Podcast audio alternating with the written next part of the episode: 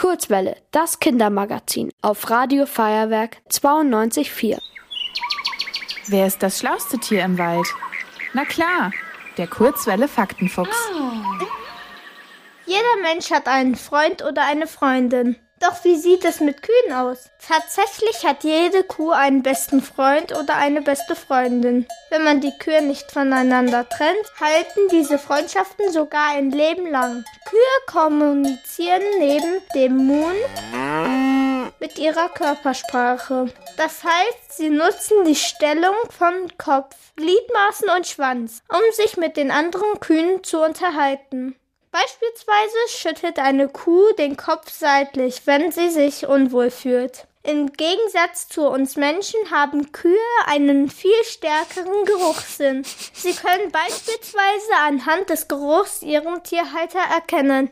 Die Annahme, dass Stiere bei der Farbe Rot aggressiv werden, ist übrigens falsch. Denn Kühe und somit auch Stiere können zwar die Farben Gelb, Grün und Blau gut sehen, sind aber rotblind. Hey, wow. Das heißt, sie können die Farbe Rot gar nicht wahrnehmen. Trotzdem sind Kühe sehr aufmerksame Tiere. Sie haben ein Sichtfeld von 330 Grad. Das heißt, sie können so gut wie alles um sich herum sehen.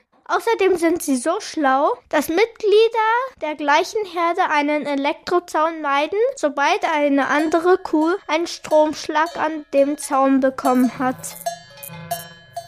Die durchschnittliche Lebenserwartung einer Kuh beträgt in etwa 20 Jahre. In der Milchwirtschaft leben Kühe aber nicht länger als fünf Jahre. Doch das ist nicht der einzige Nachteil der Massentierhaltung. Denn wenn Kühe ihre Nahrung verdauen, entsteht Methan. Dieses Methan pupsen und rülpsen die Kühe dann in die Atmosphäre. Methan macht einen Teil des gesamten Klimawandels aus. Und für die Tiere ist dieser Art zu leben sowieso schlimm. Denn Kühe sind soziale und schlaue Tiere, die in der Religion des Hinduismus sogar als göttliche Wesen verehrt werden.